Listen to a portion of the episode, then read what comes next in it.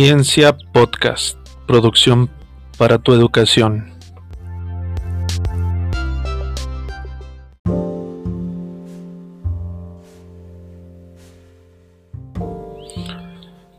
Bienvenidos. Soy el maestro en ciencias Octavio Posada. Esta es una nueva modalidad de aprendizaje llamada podcast. En esta temporada 1 analizaremos diferentes temáticas relacionadas con la química. Durante esta emisión hablaremos acerca de la teoría atómica.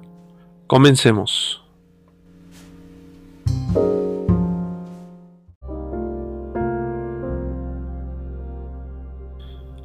Objetivo de aprendizaje. Con este material comprenderás cómo el descubrimiento de las partículas subatómicas dio origen a los diferentes modelos atómicos hasta el modelo actual y el modelo de Bohr.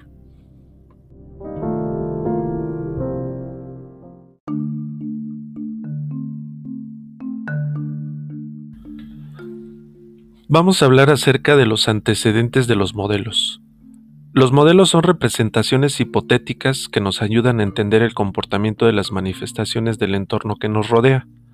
Hoy en día, el conocimiento de la estructura del átomo nos ha permitido identificar y controlar algunos comportamientos de la materia, de tal forma que se han creado nuevos materiales y se han modificado las propiedades de otros.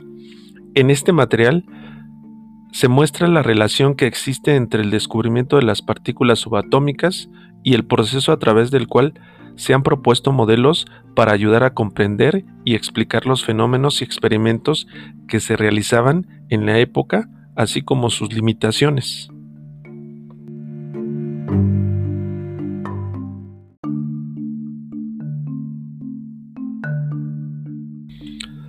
Te contaré una historia acerca del átomo.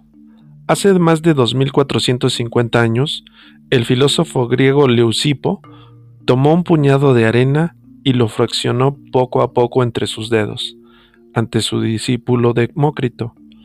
Mientras desmenuza la arena, se pregunta sobre cómo podría estar formado todo lo que nos rodea, es decir, cómo podría estar conformada la estructura de la materia.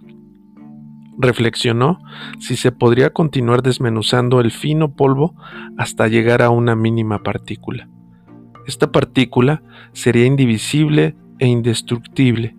Demócrito la denominó átomo, que significa precisamente indivisible. El átomo representa el límite mínimo de la división de la materia para los griegos.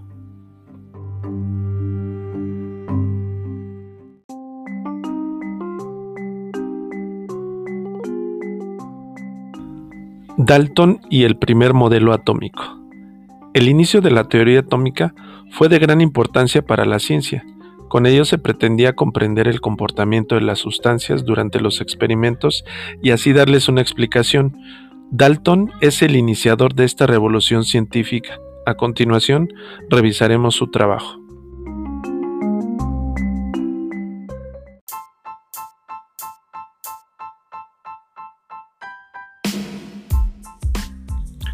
Químico y físico británico que conjuntó las ideas que hasta el momento se tenían sobre la estructura de la materia.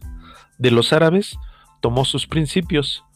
Creían que la transformación de un elemento en otro sería posible mediante un elixir y producirían radiaciones. Hay semejanza con el concepto de las reacciones nucleares actuales y los utilizó como operaciones unitarias, transferencias, cambio de energía y materiales en procesos físicos y físico-químicos de los persas retomó el concepto de volatilidad para los procesos de cambio de estado, de Lavoisier el concepto de lo permanente para la conservación de la materia, de Leucipo la palabra átomo y lo asocia con el de elemento de Boyle. Todo lo anterior le permitió elaborar una serie de hipótesis de trabajo que explicaban su posición ideológica sobre la estructura de la materia que llamó postulados. Es el inicio de la teoría atómica.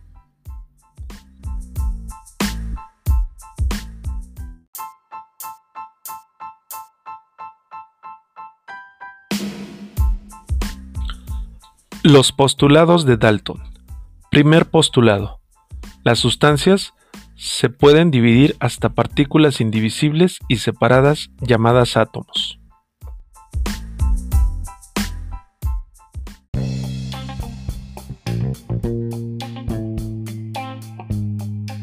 Segundo postulado. Los átomos de un mismo elemento son iguales esencialmente en masa y propiedades.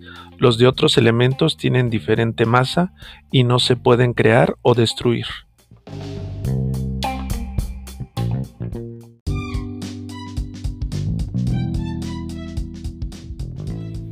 Tercer postulado.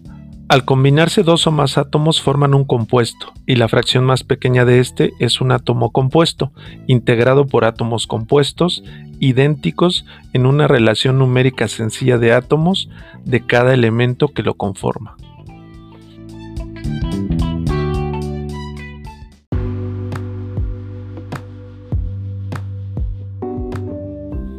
Cuarto postulado. En una reacción química los átomos se reacomodan para formar nuevos compuestos.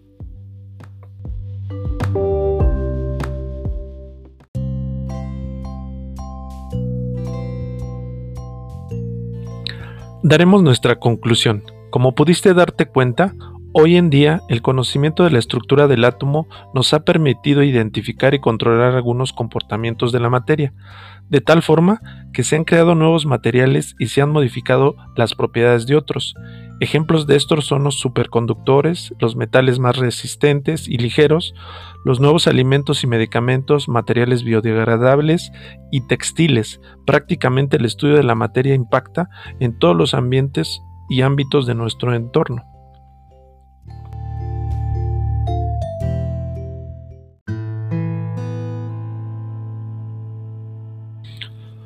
Muchas gracias que me has acompañado en este primer episodio de Ciencia Podcast. Recuerda que encontrarás más material educativo en las siguientes semanas.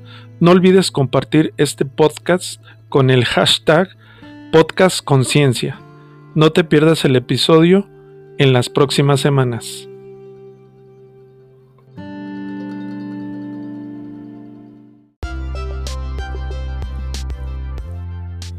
Ciencia Podcast producción para tu educación.